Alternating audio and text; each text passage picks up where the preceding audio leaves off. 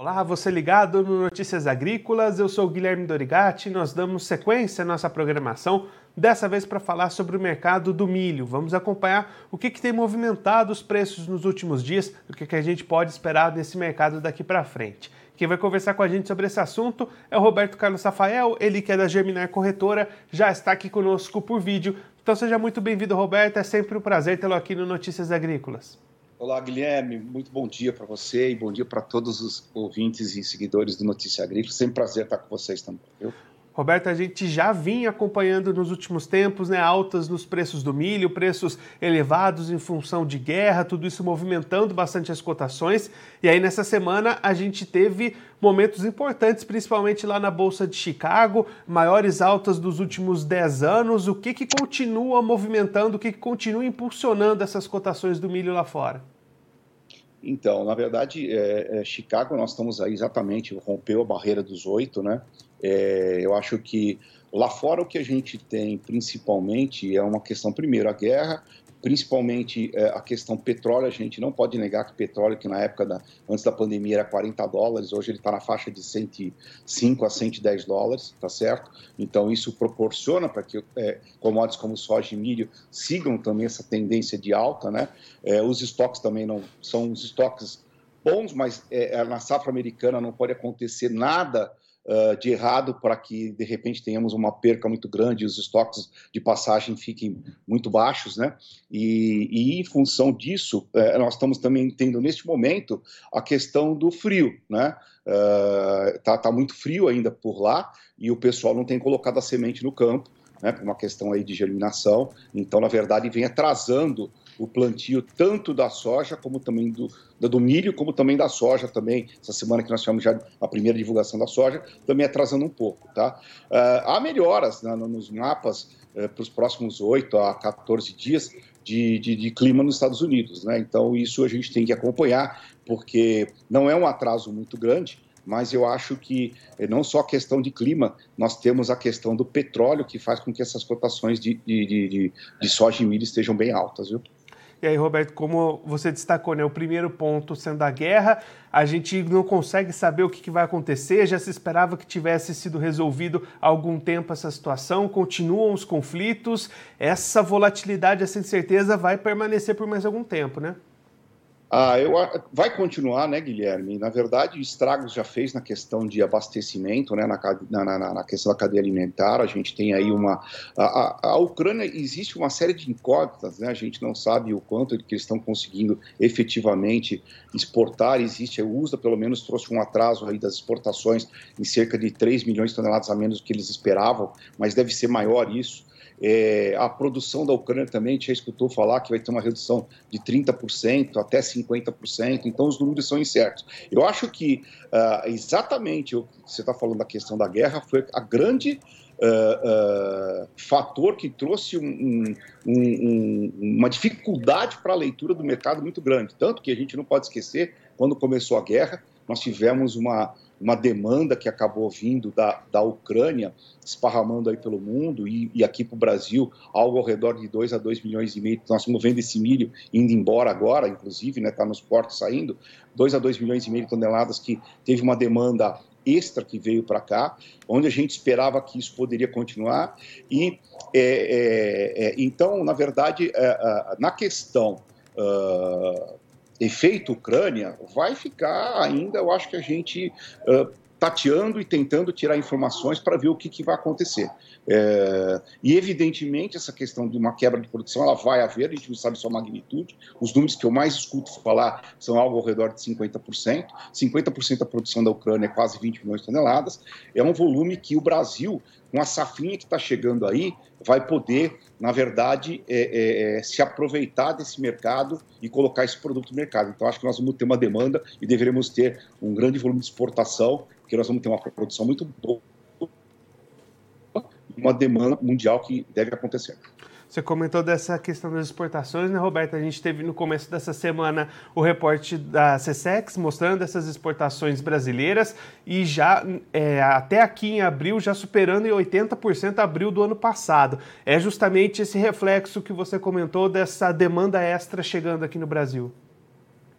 É, exatamente. É, é, quando a gente vê esses números que o pessoal citou, 80%, ele, ele mostra assim, poxa, é muita coisa, que na verdade em abril, normalmente, você não tem exportação de milho. Sai alguma coisa ali do sul do país mas de repente veio essa demanda extra, que eu acho que até que em um determinado momento houve um, um certo exagero de todos dos players mundial que demandavam um produto, acabaram comprando porque não sabiam o que, que ia acontecer. Quando acontece uma situação como essa, há um exagero, talvez compraram é, mais do que precisava, e aí veio esse volume bom o Brasil, né, que pegou, uh, uh, e isso ajudou naquele momento, inclusive, vocês lembram que os preços aqui na região de Campinas chegaram a bater alguma coisa ao redor de 105 a 108 reais, né, e depois houve um enfraquecimento. Né? Nos portos chegou a sair negócio a 112, 112, 113 reais a saca de milho e agora está na faixa de 90. Né? Então, é, é, foi, na verdade, muito rápida essa, essa demanda e depois parou. É, uma outra coisa que eu queria citar um pouquinho, que na verdade a gente, apesar das altas de Chicago, o nosso mercado aqui, apesar de que houve uma recuperação dos preços da semana passada para cá, um pouco porque há uma certa questão, uma especulação com um clima um pouco mais seco para a região centro-oeste, né? É, mas assim, a gente, é, é, é, o que a gente percebeu, a gente, nós mesmos trabalhávamos com uma dificuldade de abastecimento no período aí de abril e maio, tá? Mas eu acho que os números de estoque de passagem que nós temos aí da, da Conab, algumas é, consultorias, eu acho que na verdade a safrinha nossa do ano passado foi maior e está mostrando que a gente tem um pouco mais de milho do que a gente pensava que iríamos ter. E aí com isso vem na, na, na, atrás disso uma super safrinha. Uma safrinha que a gente escuta números desde 85 milhões de toneladas até 94 milhões de toneladas. Números que são das consultorias, da Conab. A Conab é alguma coisa ao redor de 86, 87 milhões de toneladas. O fato é que eu acho que a gente vai ter realmente uma grande safrinha. Né? E o que a gente viu então? Chicago subindo, mas nós tivemos também uma, um outro fator que a gente teve de lá para cá da, da, da, guerra foi uh, uh, o recuo muito forte do dólar. Era esperado, mas não nessa magnitude, mas houve uma movimentação, um fluxo muito forte vindo do Brasil, principalmente por conta de questão de taxa de juros, mas também porque tinha alguma coisa em outros países que começaram a ser, ser alocados aqui. Então, na verdade, nós tivemos uma retração dos preços depois que teve aqueles primeiros 15, 20 dias de guerra, então, se retraíram hoje aqui no mercado de Campinas, a gente fala alguma coisa ao redor de 90 reais, e que o produtor, na verdade, tem que ficar atento é que vem uma super safrinha aí. Então, na verdade, nós falamos aí de uma safrinha que pode ser entre 85 a 94, como a gente está falando, né? e isso deve proporcionar a possibilidade de termos uma exportação na faixa aí de até 40 milhões de toneladas tá? Porque nós vamos ter um excedente muito grande. E o que nos chama atenção, primeiro, é uma safrinha precoce, né? E uma outra coisa que nós temos notado é um movimento de alguns produtores nessas regiões uh, do Centro-Oeste, que tem uh, algumas regiões, principalmente Mato Grosso, pessoal tem o, o, o, o, perfil de deixar secar o produto na lavoura, a gente tem visto um movimento para o produtor tirar milho com 21, 22% de umidade, é, antecipando a colheita para tentar pegar preço, tá? Então, assim, é, é, acho que a gente vinha falando já ao longo do tempo que nós tínhamos um mercado do primeiro semestre e do segundo. O segundo semestre está impactado por uma grande oferta. Por enquanto, o que nós temos é Chicago com preços muito bons, mas a gente tem que ficar muito de olho em Chicago, porque se nós não tivermos nenhum problema com produtividade, problemas na safra americana, eu, e, e de repente se encerrar a guerra, o petróleo chegar a voltar, eu acho que nós podemos ter um recuo forte também de Chicago. Então, o produtor tem que ficar muito atento. Então, acho que esses preços que eles estão obtendo aí estão muito favoráveis. Então, Roberto, até ao longo da nossa programação, conversando com os produtores, a gente tem notado uma opção do produtor nesse momento segurar um pouquinho essa produção, não buscar vendas, até apostando em talvez altas lá na frente. É, talvez essa estratégia não seja melhor, então, nesse momento. É, eu, eu, vejo assim, eu sempre gostei dentro da. Nunca fui produtor, mas eu trabalhei muito no mundo corporativo e eu, a gente gostava muito, e acho que o mercado tem que trabalhar assim, nunca prevendo catástrofes. Né? Eu acho que tem que se basear no, no potencial produtivo que, que vem por aí, os números que estão sendo divulgados de, de, de estoques. Eu diria, se tudo acontecer bem, a gente ficar com esses estoques a nível de 35 a 40 milhões de toneladas, ou um pouco mais é, de milho lá nos Estados Unidos, eu acho que Chicago tá, está alto. É o que eu digo. Eu vejo muito uma força do petróleo nessa história. E pode, pode ser que, eventualmente, o petróleo também reduza de preço, é, cessando guerra, uma ampliação de, de, de, de, produto que seja colocado no mercado. Então, assim, é, é, é, o produtor tem que ver, é, é, eu acho que ele tem que ir fazendo médias e, e sempre vendo qual o meu custo. Eu estou numa margem boa, dá para mim travar no mercado de B3, por exemplo, ou vendendo no mercado a termo, porque uma outra coisa que a gente nós estamos vendo é o seguinte: está havendo alguns negócios com exportação, mas o mercado interno está acreditando em preços, os consumidores estão acreditando em preço mais baixo. Então, o, o, a movimentação da comercialização, a, ou, ou, seja, a comercialização de uma forma geral para o mercado externo e mercado interno, ela está bem atrasada. Né? E, e, tem um outro problema que a gente vai ter na safrinha também, que é o, a, o, atraso da comercialização da soja. A gente pode ter alguns problemas aí de, de, de estocagem, né? Então, eu acho que é uma, precisa uma atenção muito especial do produtor, ele não pensar só em catástrofe, pensar nas duas, nos dois cenários. Ah, e se tivermos uma boa safrinha? E se tivermos uma safra americana normal? É, na minha cabeça, é um, é um, é um mercado para baixo.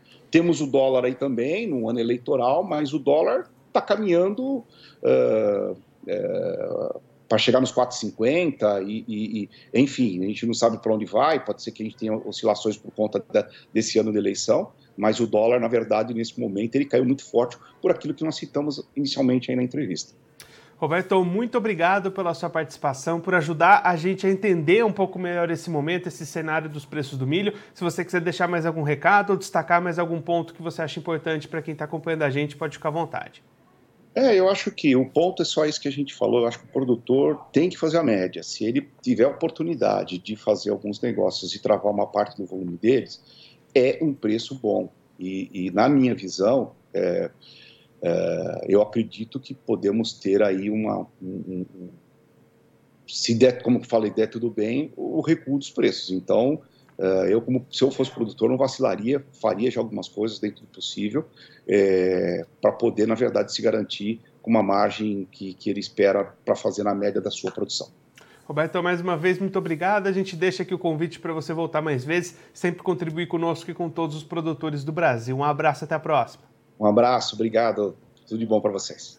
Esse, o Roberto Carlos Rafael, ele que é analista da Germinar Corretora, conversou com a gente para mostrar o que, que tem influenciado as cotações do milho no mercado nesse momento. Começando pelo mercado internacional, Bolsa de Chicago, superando a barreira dos 8 dólares o bushel, maiores altas nos últimos 10 anos. É, Roberto destacando o papel primeiro das, dos conflitos e da guerra entre Ucrânia e Rússia lá no leste europeu e também o papel muito importante do petróleo nessa equação o atraso no plantio norte-americano também influenciando, mas o Roberto destacando que é um, plantio, um atraso pequeno, passível de ser recuperado ainda aí nos próximos dias, com uma previsão de melhora nos mapas climáticos para as áreas produtoras dos Estados Unidos.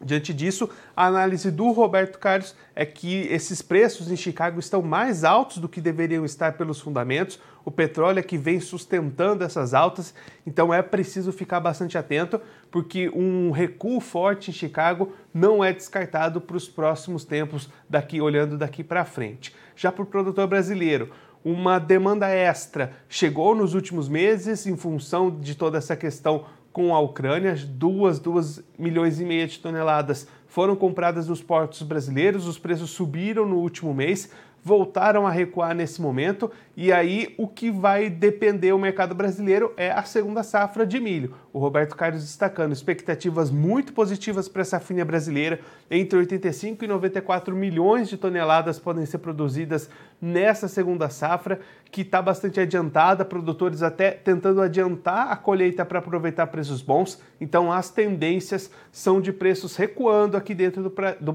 do Brasil, com uma oferta muito grande chegando no mercado. Inclusive, nesse momento, até os compradores esperando essa oferta chegar, apostando em preços mais baixos. Então, a recomendação do analista para o produtor brasileiro é ir vendendo a sua safra, fazer preços médios e garantindo seus custos de produção e não ficar esperando, não ficar dependendo de catástrofes para fechar suas vendas. A melhor opção tem sido fechar preços médios ao longo de toda a comercialização. Bom, eu vou ficando por aqui, mas a nossa programação continua. Notícias Agrícolas, 25 anos ao lado do produtor rural.